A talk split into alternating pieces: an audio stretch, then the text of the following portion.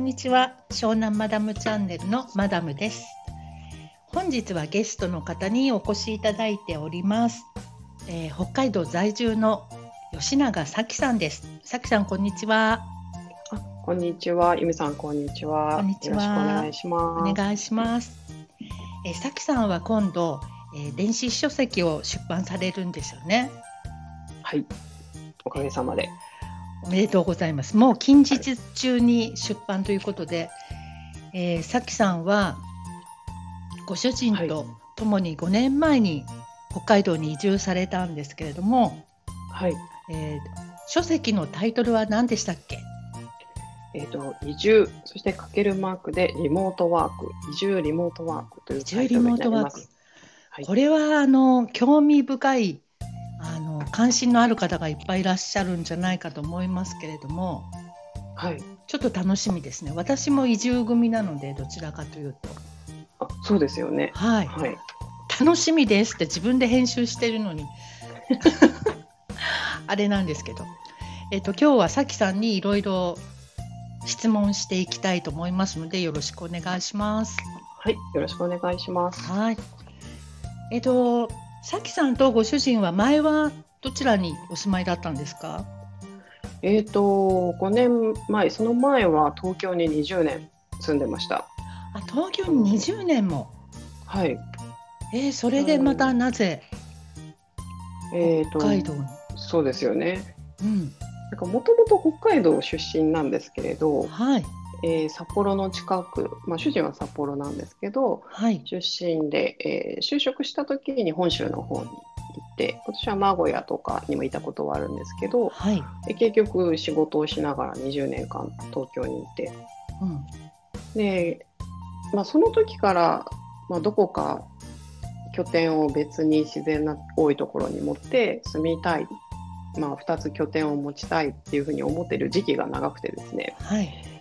まあでも結局5年前にまあそれを実行すべくいろいろなところに、うんえー相談に行ったりとか調べたりとか、したんですけどはい。まあ、そんなこんなで北海道になぜか戻ってくることになったというところがあります。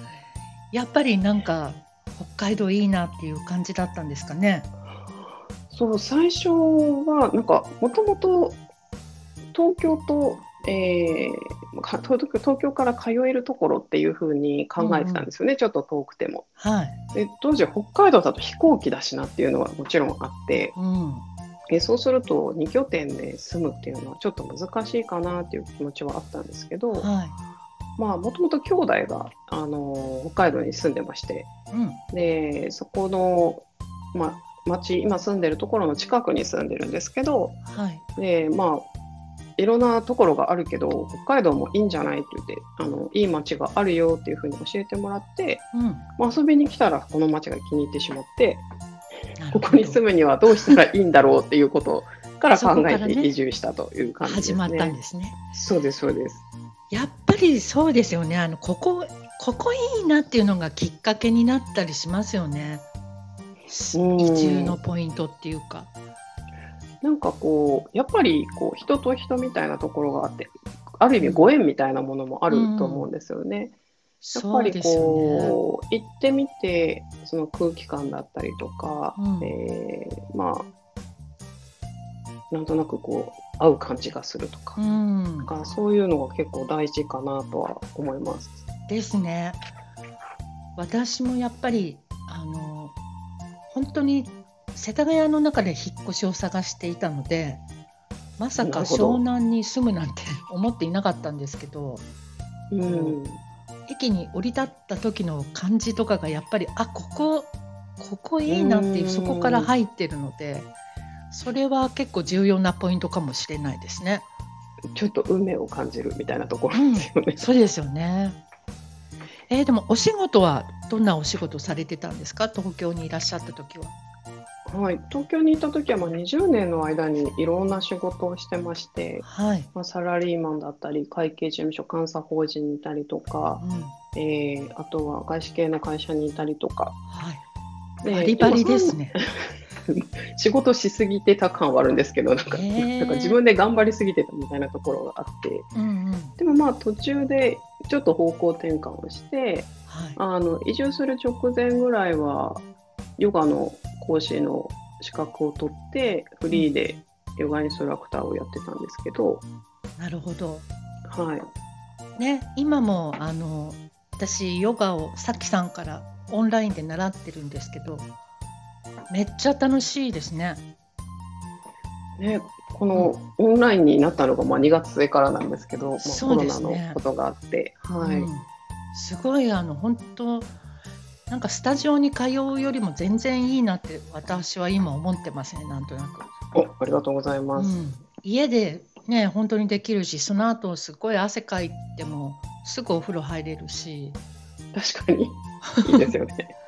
すぐ寝ようと思えば寝れるしってねいうところですよね。でこのポーズちょっときついなとか思った時もスタジオだと周りに人がいるからちょっと頑張んなきゃとか思うけどなるほど。家でやってる時はあこれちょっときついからやらないとか思って いいと思います、いいと思います。本当に自分のペースでやってもらうのがオンラインの場合は特に大事かなと思ってます。ねうんでそれがもうだいぶ生活に根付いてきたっていうか週23回あるじゃないですかあれがそうですね、うん。だから今日も夜あるんですよねあります、あります。もう超楽しみ、で北海道に移住されてみてはい。どうですか？なんかやっぱりもう全然東京と生活変わりましたか？そうですね、生活スタイルはやっぱり変わりますよね。あの、まずは通勤ラッシュがないっていうのが大きいところですけど、まあ、実際に仕事をしている場所とかに行くのも車で3分とかなので、うん。もう基本電車に乗らないっていう生活にあお仕事は今何をされてるんでしたっけ？今あのヨガを教えてることとはい。あと宿泊施設を運営したりあとは、そうですねセラピーというかセラピストの仕事も、えーしています。はい。なるほど、はい。で、まあ、その、はい、場所がうん、車で3分ぐらいの場所なので、すごい。もう理想的ですね。うん。まあ、東京と違うのはまずそこが一番大きいかなと思います。うん。やっぱりあの通勤時間がちょっとね通勤のあの電車の混んでるのとか本当にうんなかったらいいのにって感じですもんね。確かにそうなんです。もともと東京にいた時に一番辛かったのがラッシュでした。うん、そうですよね。うん、それがなくなり空気もきれいで。そうなんです。ちょっと歩けば畑とか田んぼとか、うんあとは川沿いに散歩する道とかあするので、とてごい。もいい感じで。ええ東川町っていうのはうん、どの辺なんですかね？北海道の。北海道の旭川の近くです。なので、旭川空港から車で10分ぐらいの場所なんですけど、へえまあ、割とうん。真ん中よりちょっと北というか、うーん。えその北海道に移住しようということになった時はもうお二人でうん。話が、ご主人ともはいよししようみたいに話がそうですね。合意したという。そうです、そうです。2人ともまあ来た時に、あ、ここいいねっていう話になって、へえまあ、主人が、えー希望してたのが山があって水がきれいなことっていううん条件だったんですよ。はいで、まあ、近くに旭岳とか大雪山のこう山々がある場所で、えーあとはお水が全部地下水で、えええー、と塩素入ってないお水なんですよ。飲み水もお風呂も全部。はいえー、と各家庭で地下水を汲み上げています。わあすごいなんかあじゃあもう味が全然違うっていうかあ、美味しいですよ。美味しいです。へえあそうなんだうん、それはいいですね水を買うっていう感覚が東京にいた時は水をちゃんと、えっとペットボトルで大量に買ったりしてましたけど、そうですよね。ねそうそういう感覚が全くなくなります。へあじゃあお風呂もなんかお肌もツヤツヤみたいな。確かにえ塩素に弱い人とかは全然いいと思います。あの入ってないので。あそうなんですか。うん、じゃあえ水道料金とか全然違うシステム。水水道料金ただです。えー、そうなんだ。まあ下水はかかりますけど、水道料金ただです、うちの町。あらまあ、そんなことがあるんだ。はい。ラッキーみたいに言ってましたけどね。うん。だから結構東京にいたら叶わないことがいろいろ確かに。ね叶ったりしますよね。まあ、本当に家賃とか土地の値段とかそういうのはやっぱり全然東京とは違って、うん、えーなんていうんですかね購入しやすいというかびっくり逆に東京で考えるとこっち来たらびっくりみたいなのあると思いま 本当ですよね。す。はい。そっか。じゃあ5年も住んでらっしゃるとやっぱりどうなんだろう。今回はコロナでどんな感じでしたか？どう思われましたか？えっ、と住んでいるエリア自体町には全然感染者が出てないんですよね今。うん、未だに。そうですね。ああの近くのあのエリアではなんていうの隣の町大きな町でははいポツポツ出たりしてますけど、うんはい、今のところ、えー、と感染している人が出ていなくてうんであと、まあ、やってる仕事が宿泊業なので、はい。まあ、コロナのことがあってからはもう外国のお客さんが一切来れなくなったので結構大変な状況にはなってました。はい、未だにそうですけどね。そうですよね。はいそっか。でそこでいろいろ対策を立てたわけですね。そうなんです、そうなんです。なので、もう早い段階で、もう2月、2月の頭ぐらいからもう、えーキャンセルとかが入ってくるので、うん。まあまあ、これは大変だなと思って、まあ、いろいろ相談したりとうか、ん。まあ、ねしばらくお客さんが来ないだろうっていうことを前提はいに動こうっていううん。風な対策を立ね、てました。なんか結構早かったですよね。なんかいろいろ本のお話で聞いてる連絡取り合ってる時に、結構早い段階でいろいろ対策を打たれてるっていうのを聞いた覚えがあります。はい、なんかまだ、え、そんな、そんなに深刻じゃないでしょうって周りが、あてか世の中的に言ってる時から、いやいや、これもう結構すぐには解決しないかなっていう、えーそうですよね。うん、私とかまだ何の対策もせずにぼーっとしている時にこう結構もう動いてらっしゃったから、まあ、その辺のことはね本に結構書いてありますよね。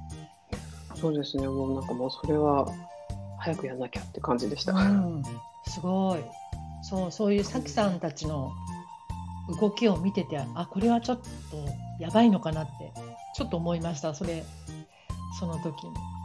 まあ、確かにあの影響が出やすい業種だったっていうのはあると思うんですよ。うんうんうん一番最初に分かりやすいというか、あの。こう影響を受けやすいうん業種だったっていうのがあると思います。うん、やっぱりほとんどが、ほえっと海外からのお客様うん、そうですね。多かった9割ぐらい海外のお客さんなので、あうんあ、そっか。なるほどね。あれはどうなんですか ?GoTo トラベルっていうあ、GoTo トラベルね、今 始まりましたよの。ね。ね、始まったみたいですよね。あれはい。でいらっしゃる方とかいいるんですか？今のところいらっしゃらないですね。なん。か北海道は別に道民割っていうのがあって、北海道の人たちが旅行に行く時のサポートっていうのがあって、それがだいぶ前から、ろくん？何ヶ月か前から始まってたりとかして、うん。で GoTo も今始まったばっかりなのでまだそれを使ってるっていう感じはまだない感じはします。この辺は。あこの辺私のところだけかもしれないですけど。いやいやどう、どうなんでしょうね。なんか、でどうですか ?5 年間北海道に住んでいて、はい。あもう東京に帰りたいとか、ホームシックになったりはしないんですか？ホームシックはないですね。あのーなんて言うんでしょう。ほ程よく自然がまあ 結構大自然な感じですけど住んでる場所はあの、なんて言うんですかね住宅地だしちょっと行けば旭川市があるのでうん。あの買い物もしたいものはできるし、はい本屋さんとかもあるのでそういうところはあまり困らないんですけどうん。一番最初に引っ越してきたばっかりの時にはい。なんかずっと東京にいる時カフェで仕事をしたりとかずっと何時間もいたりとか例えばスターバックスに滞在したりっていう。で朝は外朝から外に行ってモーニングを食べてそのまま仕事をするみたいな時が多かったんですけど、うん。なんかそういう習慣がこっちに来てできなくなったみたいなのがあってそれはちょっと寂しかったです。朝早くどっかカフェに行きたいとか。実際あるんですよ。スターバックスも20分車で走ればあるんですけどああそうなんですか。そうそうあるんですけど、うん。まあなんていうんですかね。家で仕事をしてる通勤も3分なんだけど20分かけてスターバックスに行くのはどうなんだろうとか思ったりして。そうね。なんかよっぽどなんかこう環境を変えてあみたいうなっていう時は。そうですそうです。なんか集中して気分を変えてうん。やりたいなっていう時はあえて行って、まあ、うん。何時間かそこで仕事をしたりしてたんですけど、うん。なのでその自分のこう気分転換の仕方とかこう、うん。サードプレイスを使ったり、まあ、違うところに一回行って気分転換をして、うん。まあ、家に帰るっていうような生活スタイルが多かったんですけど、はい。まあ、それがこっちだとあんまりそれがない感じなので最初慣れなかったんですけどもう慣れました、いなるほどね。家が一番いいですみたいになってます。あやっぱりね。そうそうそう。なんか出かけなくても、ままあなんていうんですかね満足度が高いというか、そうですよね。うん、私も今まあ一人のせいもあるかもしれないけどあのあんなにこういろんなこうシェアオフィスみたいなところとかこうカフェとか行ってたのに今、うん。家が一番集中できるなっわかりますそれ。本当そうですよね。てね。不思議ですよね。まあ、そういう環境を意識的に作るようになったっていうのもあるのかもしれないですけど、うんうん。なんか一番安心するっていうところはありますよね。そうですね。なんだか。まあ確かにお店がないっていうのもありますけどね。うちの近所もほとんど何にもない。w i f i のあるカフェなんてどこにあるのって感じ、なるほど、うん、なるほどね。確かにそうです。カフェはいっぱい確かにあるんですよ。うちも。へあのおえしゃれなカフェあるんですけど、朝早くはやってないので、基本。ああなるほどね。夜も早く閉まっちゃったりとか、ねそうそう、割と早い感じですね。うん、そうですね。そうそう。朝早くからやってるところにも朝から出かけちゃうみたいな生活はなかなかうん、できなくなりましたけど、そっか。うん、えでじゃあどうですか？その北海道に住んでみてうん、東京に住んでる時とこうもう全然価値観が違ってびっくりしちゃったみたいなことはありますか？うーん。そうですね。普通に普通に生活していては毎日なんていうのいい面で言えば変な疲れ方をしないっていうのがありい。ますね。ん。まあ、情報がまあ割と東京とかにいるといっぱい出て肩になる部分があると思うんですけど、うん。逆にそういうものもないからこうわーって入ってくるものもないしうん。で例えば東京に1週間出張に昔なんその5年前ぐらいは行ったり来たりしてたので、うん、そこにしばらく東京にいてちょっと疲れたなと思って帰ってきたらすぐ元気になるみたいなのがあったんですけど、うんやっぱりね。そうですね、うん、価値観だから逆にこうたくさんものがあってたくさん情報があるっていうことがいいことだって思ってたんですけど、うんうん。まあ、こっちに来るとまあそんなこともないなっていう感じですよね。本当逆に落ち着くね。なっていうのが一番そうかもしれない、変わったところといえば。うん、なんか逆にないのでほあんまりそのいっぱいないから自分の好きなものだけ掴みに行くみたいなそうそうそう必要なものだけっていう感じでよですすよね。ね。うん、なんかこう環境の断捨離みたいな。あそうそうそうそうそう感じありますそうですよね。うん。だからそもそもの設定自体でこう物と情報が少なくなるっていううん。こと自体に都会に住んでるとちょっと不安になるんですよね物が少なかったり情報が入ってこないっていうこと自体が。乗り遅れたとかねうんあそれは知らなかったみたいに思っちゃったりするけど、うん、でもあまりそれが気にならなくなりますね確かに。そうですねなんかね、いやいやそれは本当にそう思います。うん、そっか。あとは普通に食べたりおもうお水もそうですけどそれが美味しいっていうのはやっぱり、あーそっか、うなんか卵とかでも全然違いそうですね。うん、野菜とかやっぱり違いますよ。あの普通にスーパーで売ってるのでもうん。美味しいなって思います。まあ昔小さい時住んでた時そうだったんだろうなと思いますけど。うん。うん。へえなかなかなんかさきさんのところ本当行ってみたいような気もするけど、うん冬は寒いですよ。ちょっとね冬寒いのがもう想像を絶するほど寒いんでしょやっぱり。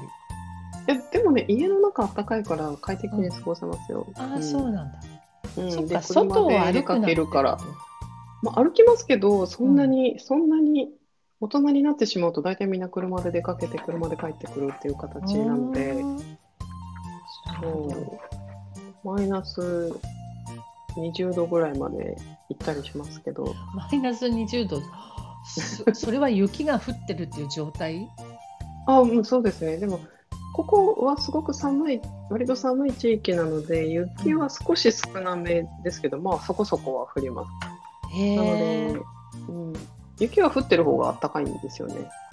雪があ降らない時の方が寒いっていう冬はあー不思議なんでですけど、うんなんか今日雪だからバリアみたいねみたいな。すえー、なんかそうなんだそうそうそう。へえそうなんですよ。だ不思、議ですねそれはでも関東に、東京に住んでる時の方がお部屋は冬寒いです。うーん意外と。ああそうかもしれないえじゃあ雪かきとかするんですか冬は？あしますよ、しますよ。あだからら、うん。昔生まれ育ったところの方が雪、積雪は多いんですけど、うんまあ、こっちもそこそこ降ります。へえうん。ねでもまあご主人がやってくれたりとかねすするからいいのかなうん、まあ、そうですね。去年は結構やってもらったなと思ってます。そっかそっかじゃあなんだろうデメリット的なことっていうのはそういう雪かき？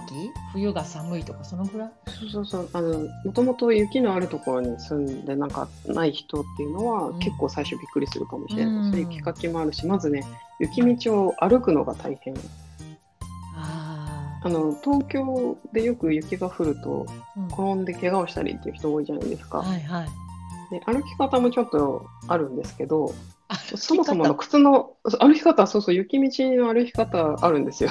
まあ、小さい頃から。そうそうそう。それ慣れていくと、なるべく転ばないように歩けるようになるんですけど、うんまあ、そもそも靴底が、例えば同じブランドの靴でもちゃんと雪国仕様になってるので、そんなに滑らない仕様にはなってるんですよ。まあ、それでも滑りますけどね。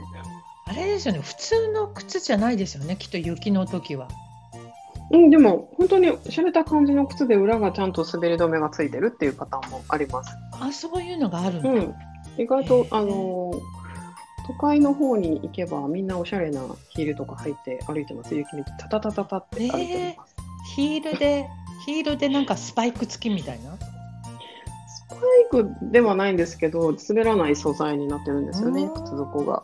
なるほどね、やっぱところが変わるといろんなものがあるんですね。そうでもまあ私も1年にそのシーズンに1回ぐらい思いっきり派手に転びますけど本当にうわーそうなんだ。うんなのでそれに慣れたりとかあとそうですね雪とうんあとは地方で田舎でお庭が広いようなところに住むと草刈りとかは結構大変です。ああなるほどね。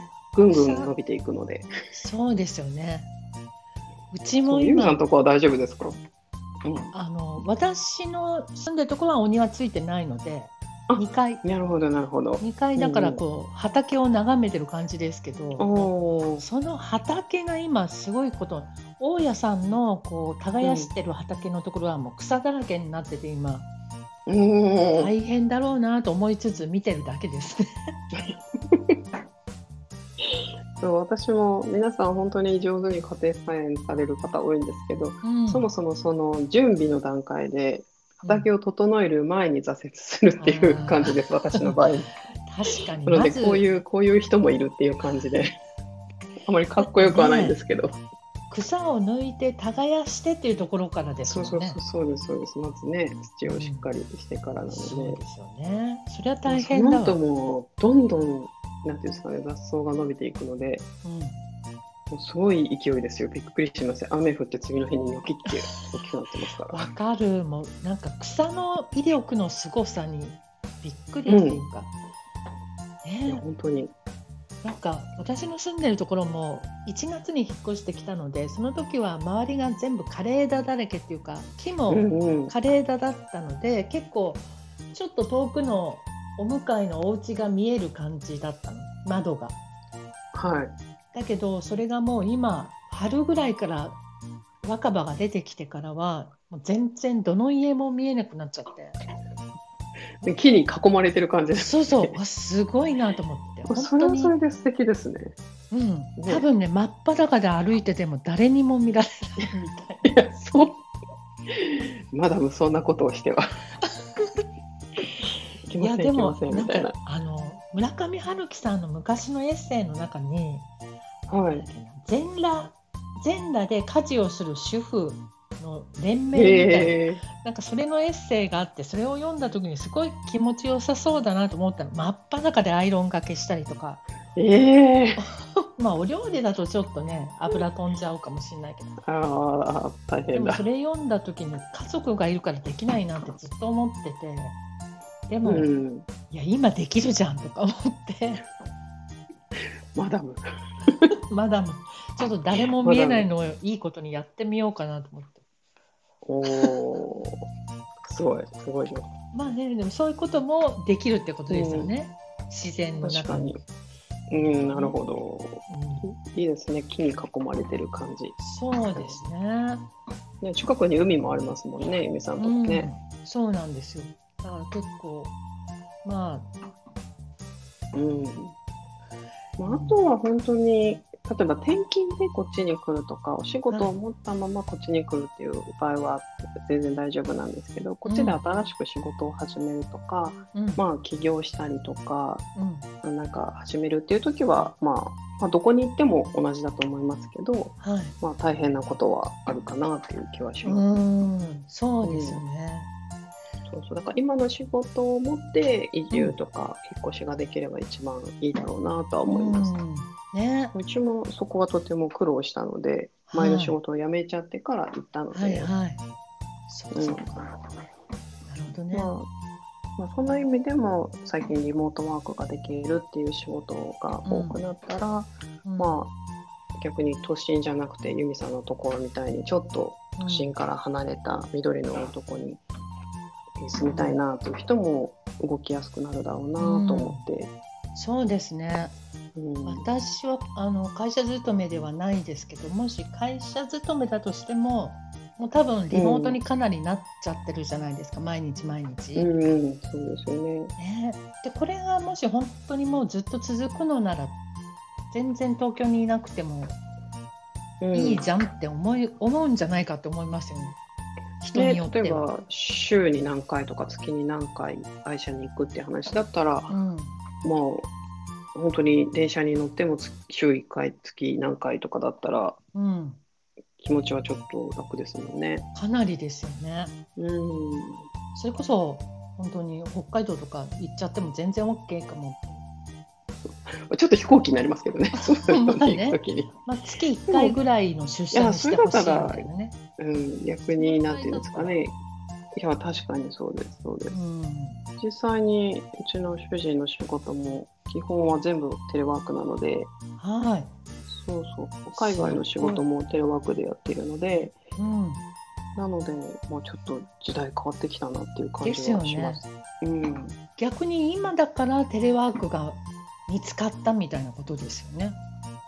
そうかもしれないです。だから東京にとか大阪とか、え大きな都市にいて、はい、例えば外資系の会社に勤めたりとかっていうことはもちろんあると思うんですけど、はい、今住んでるところにいて例えばうんアメリカに本社のある会社の仕事をするっていうこと自体はそのなんていうんですかねあまりそういう仕事自体がないというかなかったと思うんですよ。だけどうん。今はじゃあ東京にいても別に北海道にいてもやる仕事は一緒だからあの、うん。別に北海道にいてもいいよっていう話で今の仕事を最近始めてるみたいなので、わあその辺すご。はい。やっぱり時代変わりましたねなんかね。うん、びっくりしました。だからえだいいの？みたいな。いいんだ。そういうことできるんだとは思いました。なるほど、うん。そっか。じゃああの最後にですね、はい。この番組を聞いている方でもすごいリモートワークのリモート移住にも興味を持ってる方がいっぱいいらっしゃると思うんですけれどはい。このさきさんの本がもうすぐ出版になるんですけどはい。本を読んで興味が出てきてね、まあ、ちょっと行動してみようかななんて思った人はまず何を始めればいいんですかね？うーん。まあ本当に自分が行きたいところとか住みたいところのうん。まあ実際にえっとまあ資料を集めてみるもそうだしはい。実際にいきなり移住するっていうよりはうん。まあ短期間短い時間といっても、えー1週間2週間とか何ヶ月でもいいんですけどうん試してみながら本当に住みたいところを探す。まあ私は一瞬で決めてしまったタイプなんですけど すごい。でもまあその方がうん。あのいいかなっていう気もします。今なかなかねあのうん。旅行というか動きづらい時期ではあるとは思うんですけどうん。実際に自分がどういうところにうん。住みたいか例えば絶対寒いとこは嫌とか暑いとこは嫌っていうのがあったとしたら、まあ、それに合わせて場所を選ぶとか、はい。であとはそうですねあの自分でもあのそういう情報共有をしていくようなコミュニティができたらいいなと思っているので、はいうん、そういうことをみんなで相談し合えるような形にしていけたらいいなと思ってます。いいですね。あのこの書籍の中にもさきさんへの連絡先とかね入ってますからあ載せてね。ます載せてます。はい。何かなので、質問のある方はどんどんご連絡していただければはい。ぜ優ひしいさきお姉様がお答えくださると思います。多分優しいです。はい。ね本当なんかいつもあのさきさんのヨガの時も最後にこう瞑想チックにお休みするじゃないですか。あはい最後ね仰向けになってはい。そうそうあの時はいにさきさんがこうことはいそれでは次はみたいなこう優しくお話ししてるでしょ？目を閉じてとかはいはい。あの言葉がねすごい呪文みたいに聞こえるのね そうですか。そうすごいあのか心地のいいそれこそガンダルフとかがこうあのロード・オブ・ザ・リングのガンダルフがああロードオブザリング大好きです。ねえなんか結構好きなものが似てるんですよねさきさんそうそうそうそう。何回見たかわかりません。やっぱり。であのガンダルフとか時々こうボソボソボソとこうああ言いますね。いいねですね。蝶々かなんかにほら気持ちを託して飛ばすのとかあるじゃないダルフやりますねやりますね。ねあんな時の感じがしてすごいね心地いいのはい。なんか嬉しいですね。ガンダルフ大好きだし。そうなんですうんなので結構マニアですよ私。ロードオブザリンあグ。ロード・オブ・ザ・リング？私もポーズボタンかけて見てますからねここのあこのこの剣はこんなになってんのかとかブローチが素敵だなとか言ってああ、いや、凝ってますよね、あの映画、ね本当に。私はもう本でも全部読みましあそうなんだた。うん、本と全然違うのかしあ、意外と忠実です。ら多分あの映画。うん。ただその十何巻のやつをまあ三部作にして、まあ確かに長いからあれか。あなるほどそうでねすね。でも、うん、結構忠実に映画化してる気はします。原作は読んでないやいや、もちろん日本語ですよ。日本語の指輪物語っていうのを読んでます。はいはいはい。はい。でもさきさんあれだもんね。英語も結構おできになりますもんね。うん。まあ、日常会話というかあの、外国のお客さんが多いのと、うんうん。まあ、外資系で翻訳の仕事をちょっとしてたことがあるので、うん、素晴らしい。インターナショナルな感じで。いやいやいやいや、そんなこともないですけど。そうですよね。だからあのえっ、とオンラインのヨガで問い合わせてくださってもいいしでその移住で興味のあることとか質問があればさきさんに問い合わせてくだされば、い、ろいろ世界が広がると思いますよね。うん、まあ、いっぱい失敗したこともありますから、そういう、うん先に知っておくっていうのはいいいいかなと思います。ねえありがたいですよね最初からこう教えてもらえるなんて。うん、ということでもうすぐもう23日はいで多分出るのではないかと思いますが、本がはい。よろしくお願いします。こちらこそ皆様も楽しみにされてください。はい、ということでよ、ろしくお願いします。はい、今日はありがとうございました。あこちらこそありがとうございました。はい。ということで北海道にお住まいの吉永咲さんに今日はお話を伺いましたえ電子書籍はねもうすぐまだ表紙をこう作ってるところなんですけれどもまあ、電子書籍っていうのはもう出版この日と決めたら前日までああでもないこうでもないっていろいろ直すことができるのでこれね本当にあの便利だなと思います。紙の本だったらもう一回原稿入れたらそれっきりっていうか直すなんてなかなかできませんからね。まあ電子書籍も興味のある方は私の方にお問い合わせください。で、さきさんの、えー、書籍の方は出版になり次第また配信の方でお知らせしたいと思います。どうぞよろしくお願いいたします。ということで今日は、えー、リモート移住について吉永咲さんにお話をお伺いしました。ありがとうございました。